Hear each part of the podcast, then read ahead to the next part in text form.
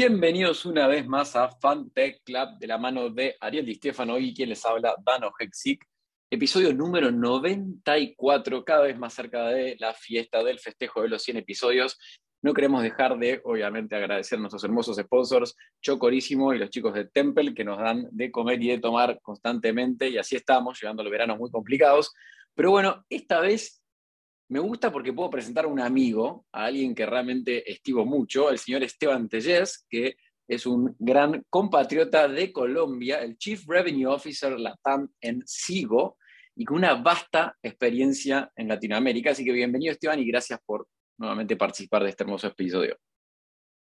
Mano, a ti Ariel, muchísimas gracias por este espacio. Y como decías tú, yo creo que este es un espacio de amigos donde podemos ver cosas de lo que está pasando en los mercados, cómo nosotros podemos aportar de forma diferente en todo lo que hacemos y también aprender, ¿por qué no?, de todas las experiencias de personas como ustedes que, que son guías en muchos de los temas de la tecnología y el emprendimiento nos pueden aportar. Bueno, Esteban, la verdad te agradecemos mucho las palabras. Tengo allá para arrancar y, aprovechar toda tu experiencia en, en, los roles comerciales y en los roles eh, que están siempre relacionados con los ingresos en los startups. Uno de los problemas más grandes del startup, que siempre lo decimos, siempre hacemos una, eh, una visión clara de, cómo generar ingresos, cómo apalancarse en la inversión genuina de los clientes, es decir, venderles. Desde tu visión y de tu óptica y de tu experiencia, contame cuáles son los principales desafíos que crees que una startup tiene cuando necesita escalar los ingresos. Es decir, cuando dice, que quiero vender más. Mira, yo creo que uno puede partir de, de la parte hasta humana de las personas y de lo básico y es muchas veces perder el miedo. Muchas veces por eh, uno no lanzarse al agua y correr diferentes riesgos, obviamente riesgos medidos, eh, esa parte emocional le juega uno pasadas difíciles de, de enfrentar en el tiempo. Segundo, yo creo que siempre es clave contar con un equipo humano que esté orientado a tener un propósito real para generar un diferencial. Yo sé que puede sonar romántico, puede sonar bonito, decir, ay, pero es que cómo así que vamos tras un propósito.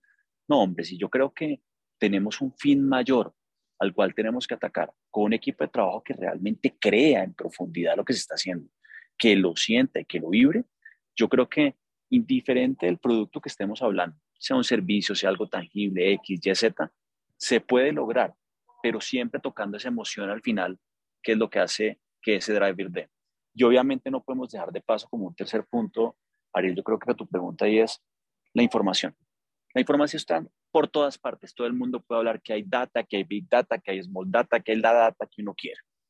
Pero cuando uno es capaz de entender la data de una forma distinta, analizándola cómo enfrentamos cada uno de nuestros mercados, cómo impulsamos que ese producto, ese servicio vaya a un panorama mucho mayor y la podemos ejecutar de forma rápida y escalable, yo creo que es donde está la diferencia en lo que podemos hacer. Y para hacer un, doble clic sobre esta, sobre esta idea, y estoy totalmente de acuerdo, uno después de, ahondar mucho en lo técnico se da cuenta que la gente hace la diferencia, ¿no? Por eso valoro tanto lo que, lo que acabas de decir. Pero haciendo doble clic, ¿cómo elegís y cómo armás a tu equipo? Porque una de las cosas más importantes para el startup es las contrataciones eh, comerciales, porque generalmente los founders son técnicos o tienen relación con, la parte de tecnología, pero les cuesta mucho conseguir y entender cómo armar un equipo comercial. Hay características especiales de la gente que, forma ese equipo. Contaros un poco acerca de eso. Yo creo, Ariel, que eh, eh, el perfil de un comercial tiene que empezar por esa hambre de querer hacer las cosas a mí no me importa muchas veces que las personas no tengan un bagaje técnico eh, o un recorrido inclusive de haberse graduado en un tema comercial, sino que en su misma forma de interpretar las cosas, en su misma forma de conectarse con las personas, pueda llevar un mensaje que le esté solucionando algo a un tercero, que ese tercero finalmente viene a ser el cliente. Pero si yo logro establecer un parámetro claro en que esa necesidad que le voy a vender a alguien, yo se la puedo transmitir con esa persona, Empiezo por ahí. Segundo, obviamente que haya tenido, independiente del sector, algo de experiencia en ventas, algo en el tema comercial. Y cuando hablo comercial se nos puede abrir el espectro también hasta temas de mercadeo. Pero cuando hablamos del vendedor, es esa persona que haya salido a la calle, que se haya, llamémoslo, no sé si está bien dicho, untado de, de, calle, que sepa que cuando tiene que vender algo quiera venderlo y que le apasione venderlo, que no se va a ir de esa persona hasta hacerlo. Y eso lo nota mucho en una de las entrevistas a, a, través del tiempo con la experiencia de ver esa gente que realmente lo quiere hacer o está pasando ahí escampando el rato para tener un poco de dinero en los bolsillos y que después si alguien le ofrece dos pesos más, eh, se va a ir. Y por eso vuelvo al tema de las personas, Ariel. Y yo creo que es que si esa gente está conectada con los valores que estamos transmitiendo en nuestras organizaciones, si estamos transmitiendo el propósito de lo que ese producto está queriendo hacer, ya ese tema del dinero que va a tener el bolsillo pasa también a un segundo plano y no se vuelve un escampadero. Y ahí es donde profundizamos un poco en nuestros equipos comerciales para que ese ADN que buscamos culturalmente en nuestros equipos, sobre todo en sí, hoy en día, en todos los países de Latinoamérica donde tenemos operación, se marque y sea fundamental. O si no, ustedes lo saben mejor que nadie. Alguien le ofrece 50% más en la parte fija y en lo variable algo más, se te van a ir. Hoy me está pasando lastimosamente con personas que me golpean la puerta de nuevo para regresar. Y yo les digo, vea, yo no les estoy diciendo que no regresen, no solo porque no quisiera volverles a dar empleo, sino les estoy diciendo es porque cuando ustedes entiendan a profundidad lo que es el propósito de una organización y la nuestra sobre todo, ahí van a poder volver a tener esa oportunidad para volver a ingresar. Si no, no, si no, vamos a tener esa rotación absurda que estamos teniendo en el mundo tecnológico, no solo en comercial, sino en el mundo de tecnología también, en los desarrolladores, que yo ya no sé los porcentajes, Dan o Ariel, ustedes en la región como los están viendo, pero yo creo que es una locura, es una locura. Sin duda, sin duda. El, el tema este que vos acabas de mencionar me parece clave porque finalmente si las organizaciones los hacen las personas, si las personas no comprenden y no compran la misión, eh, hay una cuestión de época también. No sé si estás de acuerdo, Esteban. Una cuestión de época, digo, para no caerle a la generación. Ya no es que hay una generación millennial o una generación centennial que tiene esta estructura de no apego, de corto plazo, sino que en nuestra época con lo cual, cuando hablo de la época, también caemos los generación X, los generación eh, baby boomers, digo, donde todo empieza a quererse rápido y muchas veces uno para entender eh, la organización necesita pasar tiempo en la organización. Y yo te lo planteo así, para mí no es un tema generacional, para mí es un tema de adhesión a lo que estás haciendo y de compromiso hacia hacerlo. Y eso viene desde personas que pueden tener 80, 90 años, hasta personas recién graduadas de la universidad o inclusive que no fueron a la universidad.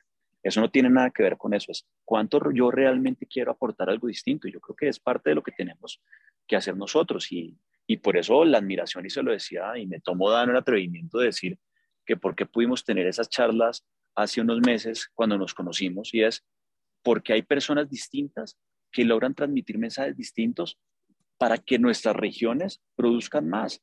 Para nadie es eh, eh, una mentira que los diferentes cambios coyunturales que tenemos en nuestras regiones y en nuestros países eh, generan efectos. Pero si nosotros, independiente del producto que tengamos, el servicio que tengamos, como lo hablemos, como lo expongamos, realmente tenemos un rol que somos totalmente ajenos a eso. Y que si yo realmente tengo algo que pueda dar, sí voy a hacer una diferencia independiente de lo que pase. Y esa es nuestra misión. Creo que eso es parte de estos espacios para ser claros en eso. Y es cómo seguimos aportando y apoyando en eso. Uf, impresionante. No sabía que te ibas a poner tan profundo, Esteban, pero siguiendo por, por el concepto, digamos, de, de, misión, de visión, de propósito y lo que hacemos desde el lado, si querés, de, la parte más comercial, a mí me encanta porque yo veo, digamos, tuviste cuatro años como vicepresidente de marketing de DirecTV, ¿sí? O sea, vendiendo básicamente o comercializando un servicio barra un producto que si querés por decir una forma es relativamente un commodity. Ahora estás hace ya cuatro años en SIO y estás vendiendo una solución de software contable administrativo, lo voy a decir sin ánimos de, lastimar, porque aparte me encanta el proyecto y lo, conozco y me gusta, pero si uno lo ve en el, ecosistema startup, es como, no vas a hablar de cripto, web 3, blockchain y todas estas cosas, digamos, si querés que para los venture capitals es más sexy, pero sin embargo estás vendiendo de vuelta un commodity, pero un producto que seguramente es muy robusto y que se diferencia de la competencia cuando vos tenés, asumamos que tenemos los dos checks que hablamos, tenés un equipo comercial comprometido, que digamos dentro de lo cultural, de lo que vos buscás, estas personas está con el check, tenemos el tilde, y tenemos que están alineados con eh, saber vender este producto o servicio que tenemos.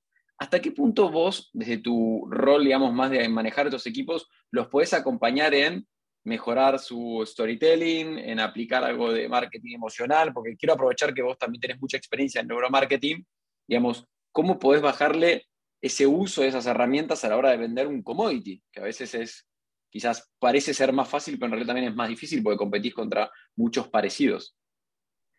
Mira, yo creo que tocas algo muy importante voy a plantearme en el concepto de neuromarketing que hoy mucha gente dice que está de moda o que está en auge o que la gente lo está viendo como algo diferencial. Yo lo veo como volver al back to basics del mercadeo, el neuromarketing, que yo creo que se perdió un poco en los caminos que nos ha llevado este afán digital de hacer las cosas, que yo creo que tener más herramientas para comunicar y llegar a los clientes es válido, pero se perdió la, la parte emocional por tratar de atomizar toda la comunicación y estar en todas las redes sociales al mismo tiempo, llega la mayor cantidad de clientes, que nos preocupa la awareness, que nos preocupa el TikTok, que nos preocupa lo uno, lo otro.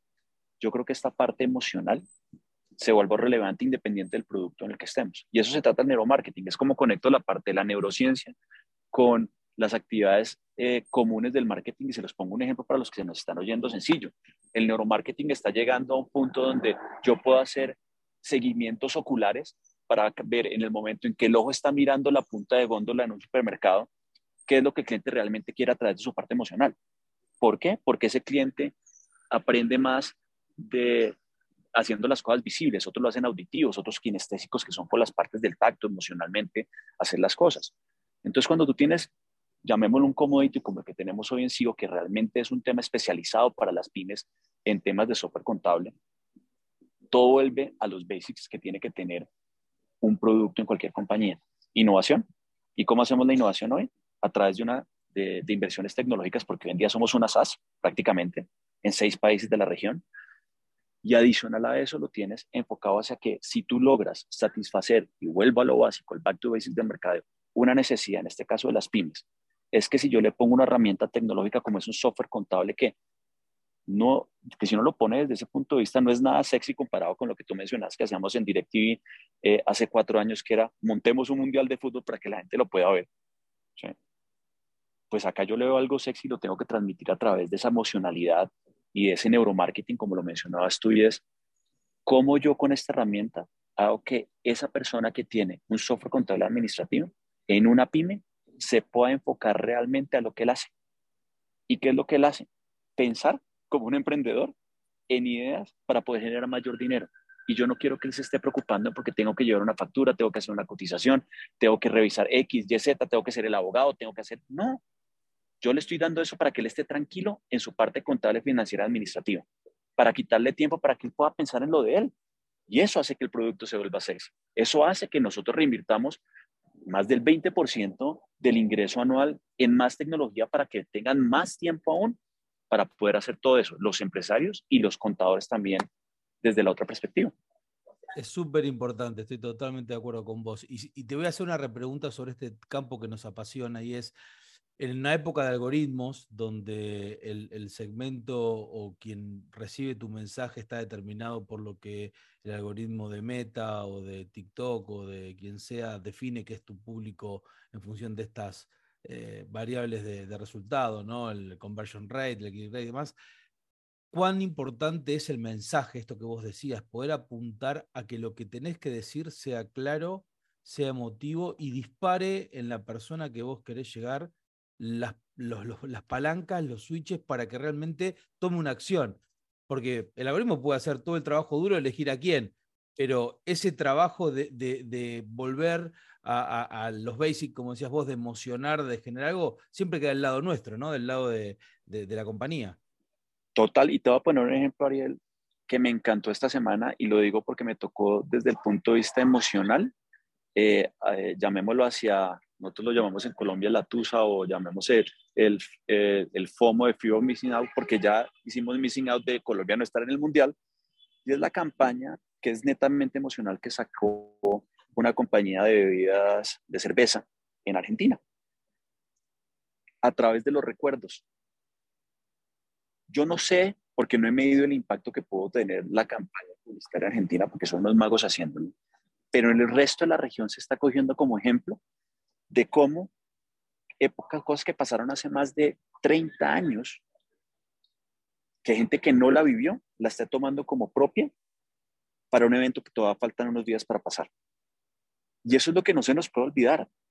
porque yo sí voy a tocar temas emocionales y logro realmente saber con la data que hablábamos al principio, que es el cómo piensa un empresario que tiene de uno a cinco empleados, que necesita una nómina electrónica para poder usar eso consigo, pero que tiene que facturar electrónicamente para esto y realmente lo que va a hacer es que su producto crezca en productividad un 20%. Y yo sé que es una persona de 40 años que está en tal parte y toda esa información la tengo, yo porque tengo que salir con los algoritmos a masificar la comunicación y atomizarla de una manera que la gente realmente se sature. ¿Y qué es lo que pasa hoy? Que la gente le llega correo electrónico de uno, mensaje de texto de lo otro, en redes sociales de lo uno, de lo otro. ¿En qué momento vas a capturar realmente el cliente que quieres para poder ser escalable en ese proceso? Y eso es parte de lo que yo hoy en día con el equipo en sí o tratamos de hacer es hagámoslo de la mejor manera posible para escalar rápido, tocando emociones. Pero eso no lo logro si las personas no están identificadas con eso. ¿Qué es marketing 101? Eso lo decía Kotler en sus libros hace, hace 40 años y se sigue fundamentando en eso y es lo que no se nos puede olvidar en la toma, en la toma de decisión que tenemos hoy en día. Impresionante, Esteban. No me dejo de sorprender de lo poco que hablamos cuando nos conocimos. Tenemos que seguir charlando. Eh, a mí hay algo que me encanta que hacemos en el podcast, que es como conseguir alguna suerte de, tip, consejo, información o algo para quienes están, digamos, del otro lado, que la verdad que tenemos oyentes de todo tipo, ¿no? Digamos, corporativos, emprendedores, fondos, pero siento que a veces los emprendedores tienen una gran duda, sobre todo los que están en el ámbito del SaaS. Desde, ¿cómo, cómo vos conceptualizás, si querés, el, el pricing, digamos? Porque cuando vos ves SaaS contra SaaS, el pricing muchas veces termina siendo, digamos, un diferenciador y otras veces en realidad es el producto tecnológico per se como se diferencia. Y cualquiera que se pueda competir en pricing, todos sabemos que termina mal. Digamos, cuando todos bajamos el precio, termina el único que gana es el consumidor final, hasta que alguno de los dos quiebra. Entonces, ¿qué consejo le podrías dar a un emprendedor que está comenzando en una industria, si querés, con un producto tipo SaaS? ¿Qué le dirías para que arme esa estructura de precios? Primero, que crean lo que tiene que no regale lo que tiene. Sería mi consejo, humilde consejo, sin ser emprendedor, sino siendo hoy una persona que está desde el otro lado. Porque si él va a salir a competir por precio, dentro de la parte técnica de lo que le tiene una definición de precio, viene el costo de adquisición de un cliente, viene cuánto va a ser el retorno de ese producto que estoy haciendo, la inversión que quiero hacer en mercadeo, etc. Entonces, al creer, el creer en el producto que él tiene y sabiendo lo que la competencia y su mercado le está mostrando, y sus valores agregados para poder ponerle ese valor adicional a ese precio, al final va a poder traccionar y va a poderse mover hacia futuro con eso. Porque si no te metes en una, en una onda donde es una sin salida a pelear por lo que pasa todo el mundo de descuentos, de que regalo más de lo uno, regalo más de lo otro, y eso al final no te deja nada, no te va a dejar nada. Y todo parte de una base inicial y es, si yo tengo conocimiento pleno de lo que mi producto va a ser diferente que no hace el resto afuera. Todos tenemos eso, siempre, siempre. El que diga que no es mentira. Así sea suplir una necesidad básica en un software contable que no tiene otro. Hay que mirarlo de esa forma, si no, el mismo mercado te va a comer. Yo te juro que si hay emprendedores escuchándonos este episodio, me hubiese encantado haberte conocido a los 17 años cuando empezaba a emprender el mejor consejo que te pueden decir cuando priceas lo que sea, se usás, sea una camiseta que tiene tu marca y que la vas a vender en una tienda, lo que fuese, es realmente saber ese diferencial y no dejarte, digamos, regalar tu, producto, tu servicio, todo lo que hagas. Es impresionante lo que acabas de decir. Costa, gracias. No, Dano, yo creo que es que, hombre, yo creo que nosotros caemos en el mismo vicio y nosotros mismos en las compañías de pelear en el mercado por eso.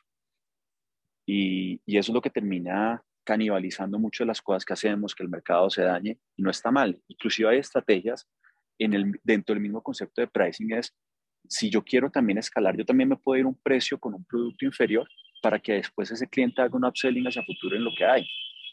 Pero tengo que tener claro que ese producto que estoy haciendo no es para mi cliente más alto arriba, sino tengo que mirarlo como el cliente de, no llamémoslo a la porque suena feo, sino del entry level en los diferentes tipos de productos que hacemos. Yo no le puedo vender a una compañía que solo es de un empleado un software eh, robusto eh, para controlar un tema de inventarios cuando no tienen inventarios. ¿Por dónde entro? ¿Cómo hago un pricing de ese producto para que sea ese? Y parte de dónde conocer los tipos de productos que tengo. Y ir en ese camino de, del desarrollo y la innovación frente a esos conceptos.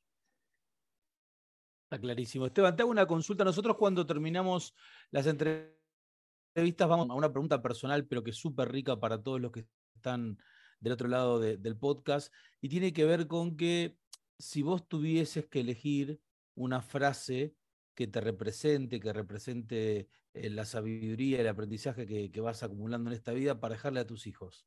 Esa frase que cuando vos ya no estés, ellos digan, ¿te acordás que papá decía esto? Bueno, ¿cuál sería esa frase, Esteban?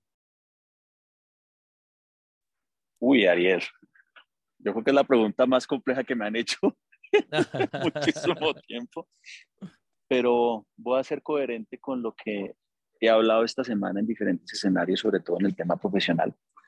Y también voy a decir, ya que estamos hablando entre amigos, porque tuve la, la oportunidad de renovar eh, votos con mi esposa hace, hace, hace tres semanas de 10 años de matrimonio.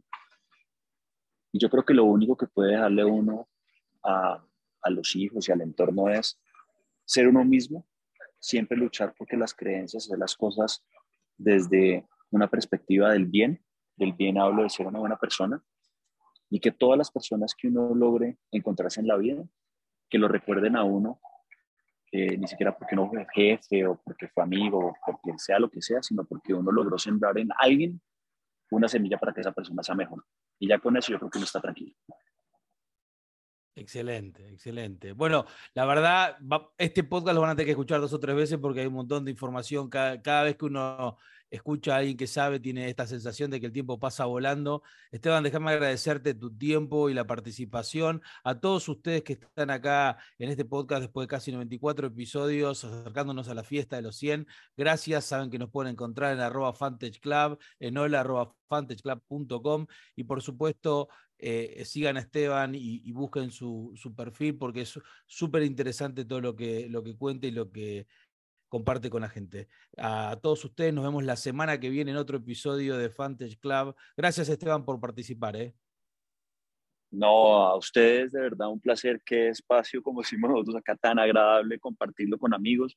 Espero, Ariel, no te conozco personalmente, que en algún momento nos dé la oportunidad en la vida para, para hacerlo. Y como hablamos ahora, a seguir empujando y a seguir haciendo crecer región y construir eh, a Latinoamérica para que sea más fuerte en el futuro.